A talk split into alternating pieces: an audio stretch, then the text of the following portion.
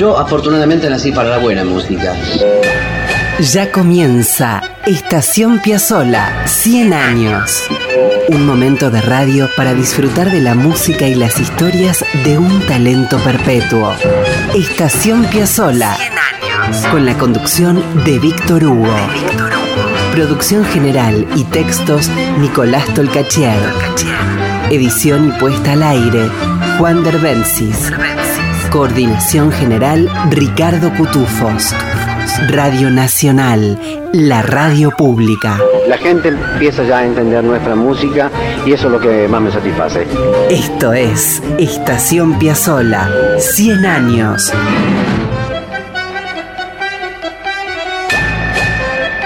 Bienvenidos amigos, aquí estamos en la radio pública con Estación Piazzola 100 años. Tiempos del centenario, tiempos de enfatizar aún más lo enorme que es Piazzola. Pasaron un par de meses del 11 de marzo, pero el fervor por la obra de Astor sigue y es probable, para bien de la humanidad, que no decline nunca. Hace algún programa estuvimos con el dúo Intermezzo, ¿se acuerda? Hoy tenemos más novedades que nos llegan de Francia.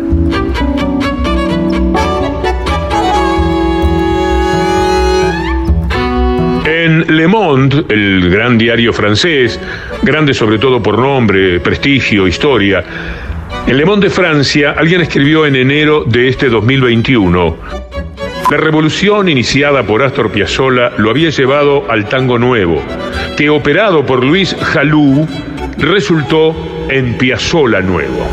Escuchen esto, por favor.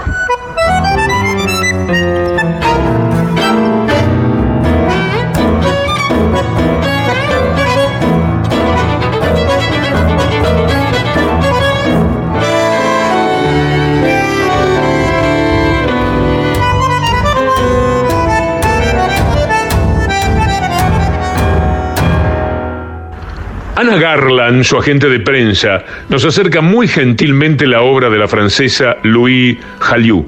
Ella toca el bandoneón y hace muy poco editó un disco que se llama Piazzola 2021.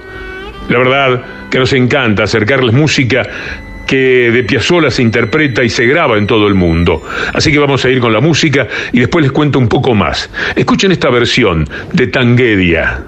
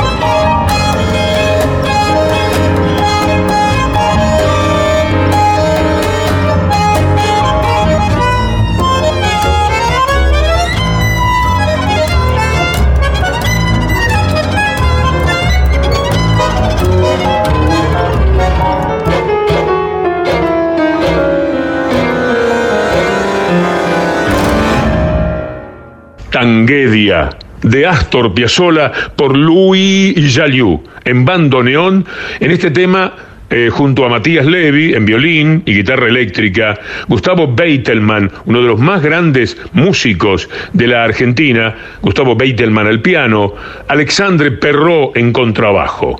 Esta música maravillosa pertenece al disco Piazzolla 2021. En la grabación también participó Médric Collignon en Vientos. En realidad, este es el segundo trabajo de Louis Jalliou. Se escribe J-A-L-L-U. Lo digo por si la pronunciación les entrega alguna dificultad. Merece esta bandoneonista que sepan bien su nombre. Esto lo hizo después de su álbum debut, que se llamó Francesita y que editó hace unos tres años. Louis tuvo el apoyo de dos artistas muy importantes para su carrerón. Bernard Cavanna, co-creador de la cátedra de bandoneón del Conservatorio de Gennevilliers, y el reconocido pianista Gustavo Beitelman, que tocó con Astor. Escuchen esta particularísima versión de Oblivion.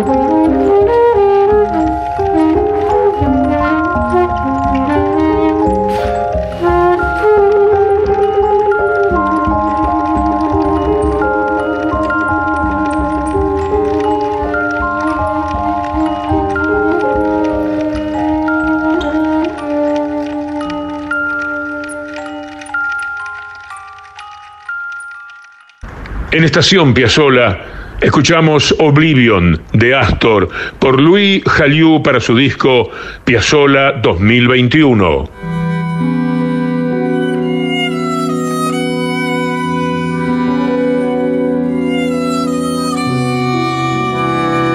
Esta muchacha maravillosa, Louis Jaliu, fue ganadora de varios premios, entre ellos el de la Fundación Jean-Luc Lagardère en la categoría Jazz Música Clásica 2019.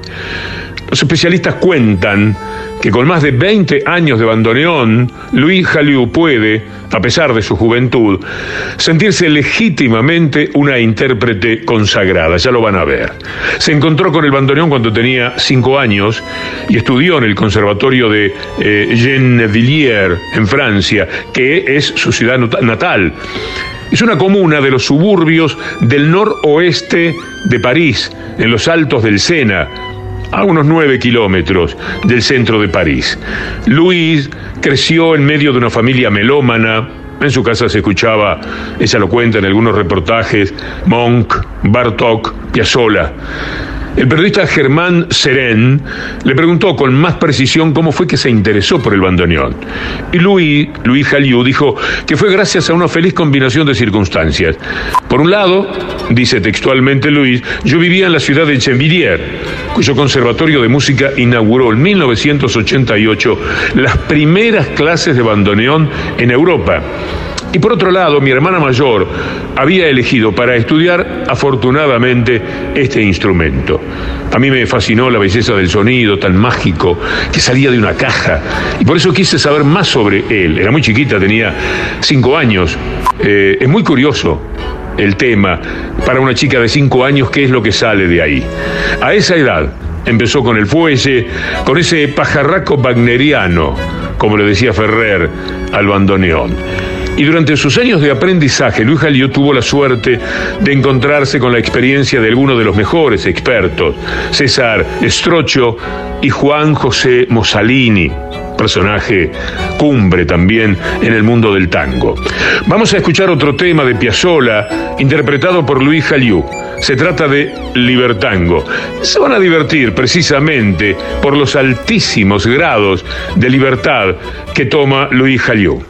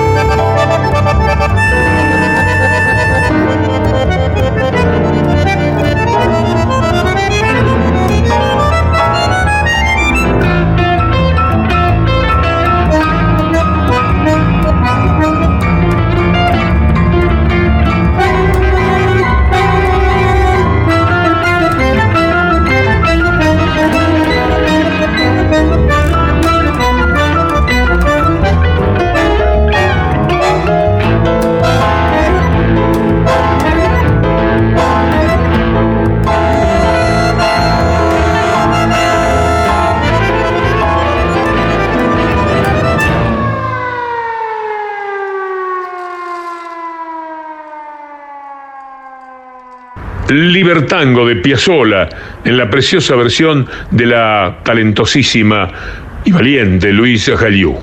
Aprovechemos la buena música, vamos al galope a otra de Astor. Vamos a escuchar ahora Tristezas de un doble A.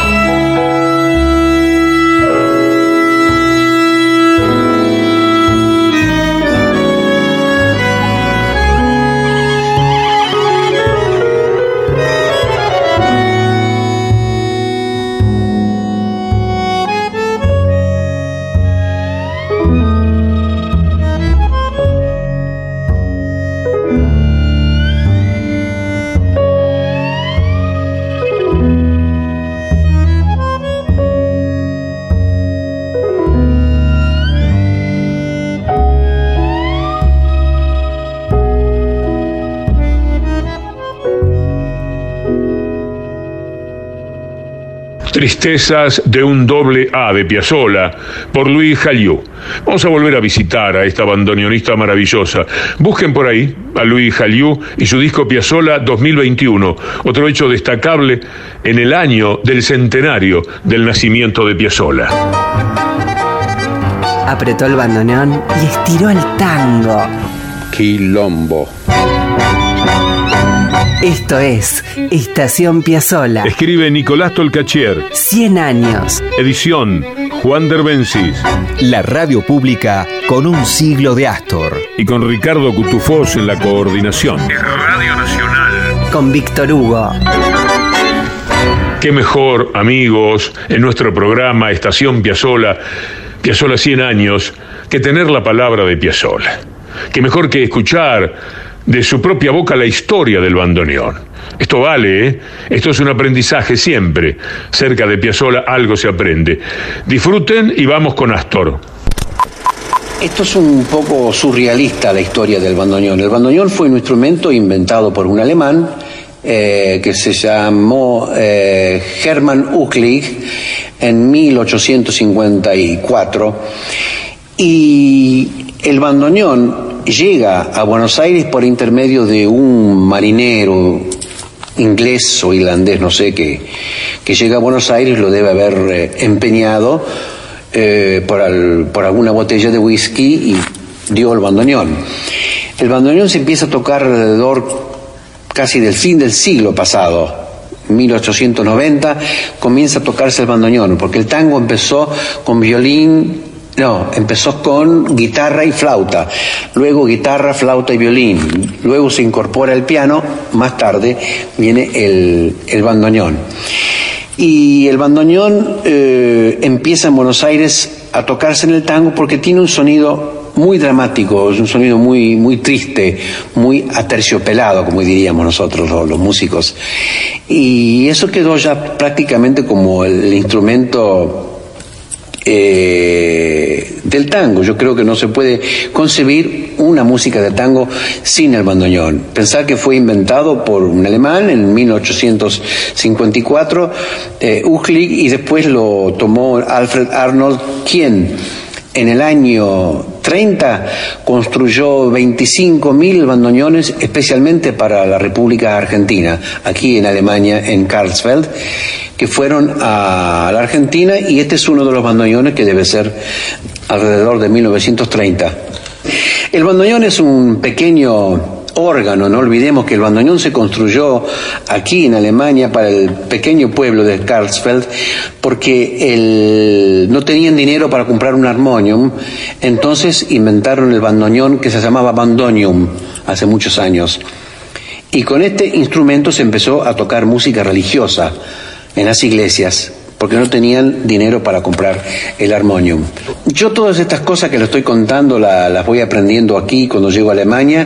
Hay un gran coleccionista que se llama Steinhardt y él tiene más de 300 bandoneones de todas las épocas y él me cuenta siempre un poco esa historia que yo jamás la, la pude aprender en Argentina. Ahora, este instrumento es realmente como decimos nosotros, es un instrumento que hace trabajar el cerebro porque tiene cuatro técnicas completamente eh, distintas. Yo voy a ver si puedo eh, mostrar un poco.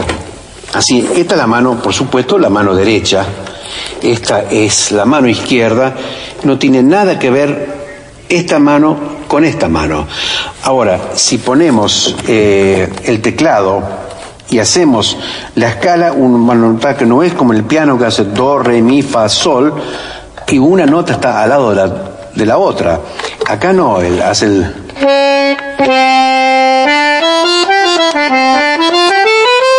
O sea, do.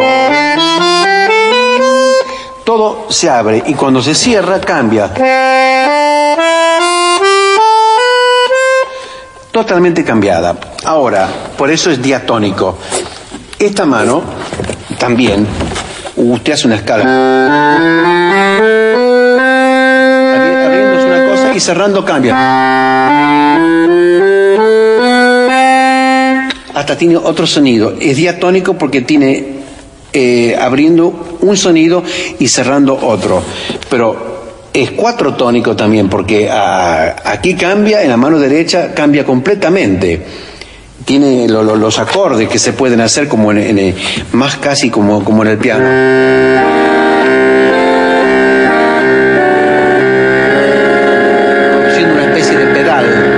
Se puede hacer todo en el bandoneón ah, y sigue teniendo eh, ese sonido un poco a órgano.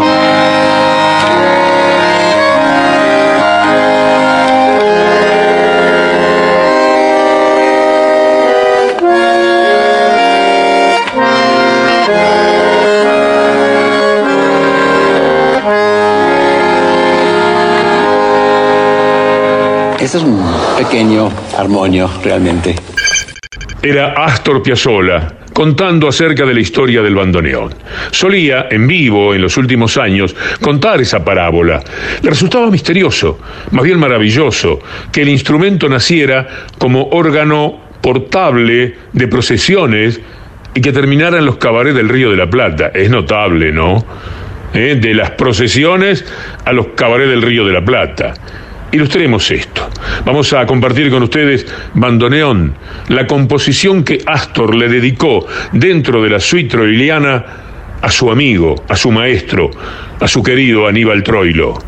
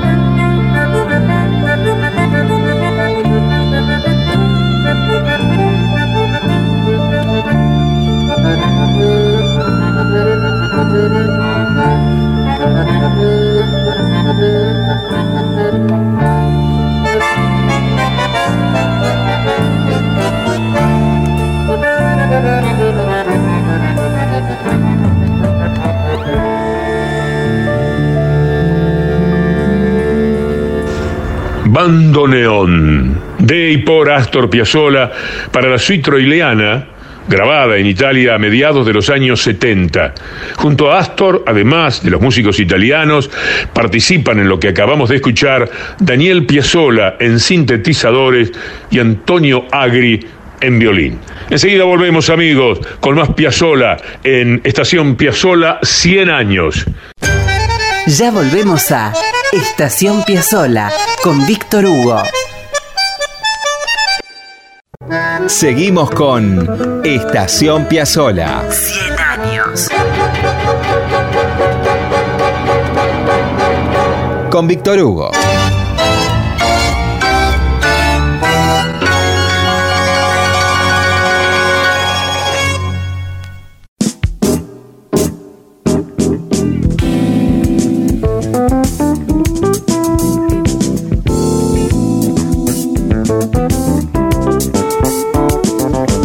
¿Spinetta? Sí, Spinetta. Ya verán. Seguimos atentos a la producción de los jóvenes que encaran el nuevo tango. Miren lo que decía Luis Alberto Spinetta acerca de Astor y de sus tiempos. Sí, el que habla es el flaco Spinetta acerca de Piazzolla. Entonces era el tango y todo eso para mí yo cantaba de rodado como bolita de burrete arraballero mi cachucha por la que viste el tango era, era fuerte pero era era canyengue como se dice un tango digamos con cierto ordinario ¿Viste? Después tenías ese otro que tocaba rápido, Juan D'Arienzo, que es uno de los más grandes tangueros que todos los temas.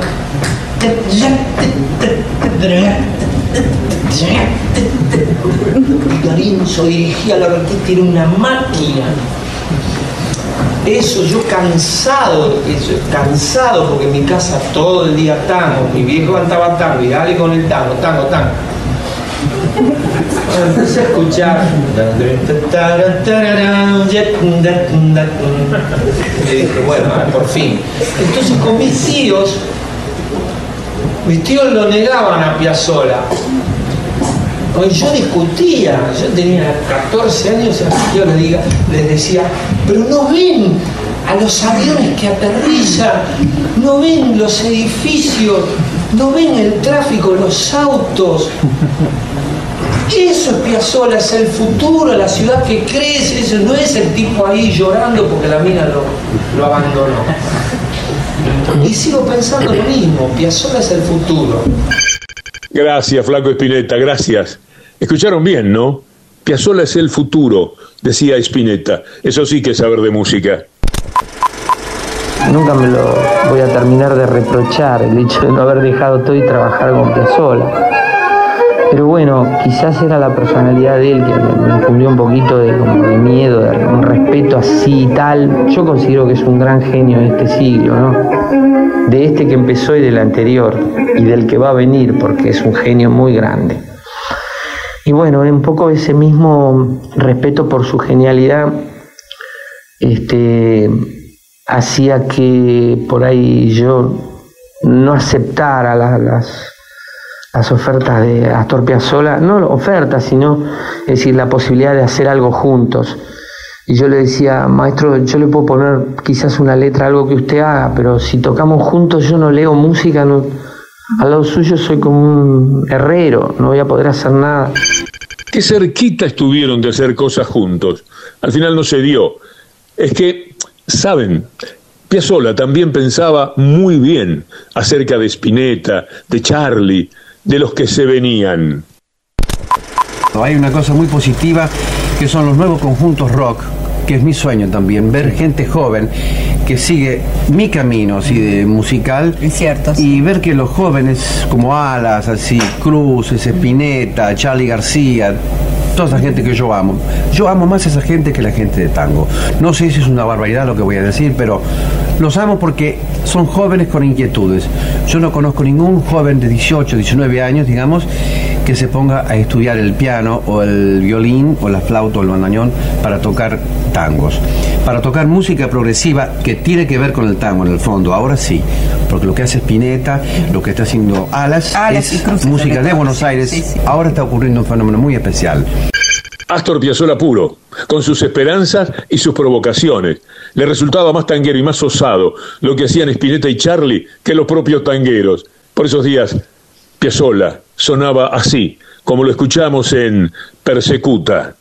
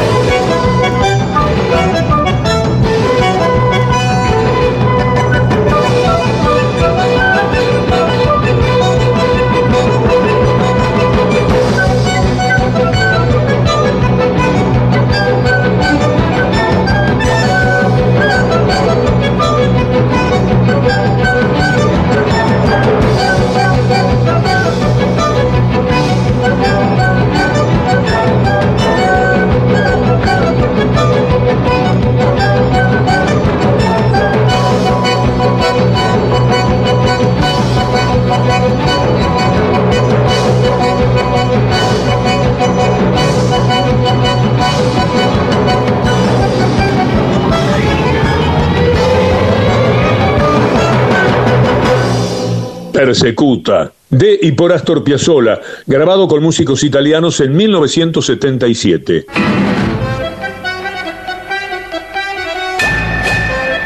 Y bien amigos, sigue el viaje hacia otros rumbos.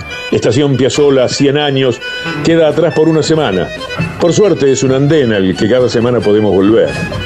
Estación Piazzola lo hacemos junto a Nicolás Tolcachier, también uno de nuestros secretos en ese gran libro Momentos, dedicado a Piazzola, con María Seoane, la colaboración de Fernando Amato, una producción del grupo Octubre que está en Caras y Caretas y que es un verdadero documento lleno de poesía, de música, de fotografías, que si pueden tenerlo, se harán seguramente un bien. Como decía Nicolás Tolcachén en la producción general y textos, Juan Derbensis en la edición y artística y Ricardo Cutufós en la coordinación. La semana próxima, si Dios quiere, nos detendremos una vez más para acercarnos a la música y a las aventuras de Astor Piazzolla, presentando aquí en la Radio Nacional Piazzolla 100 años, nuestra estación Piazzolla. Hasta la próxima, amigos.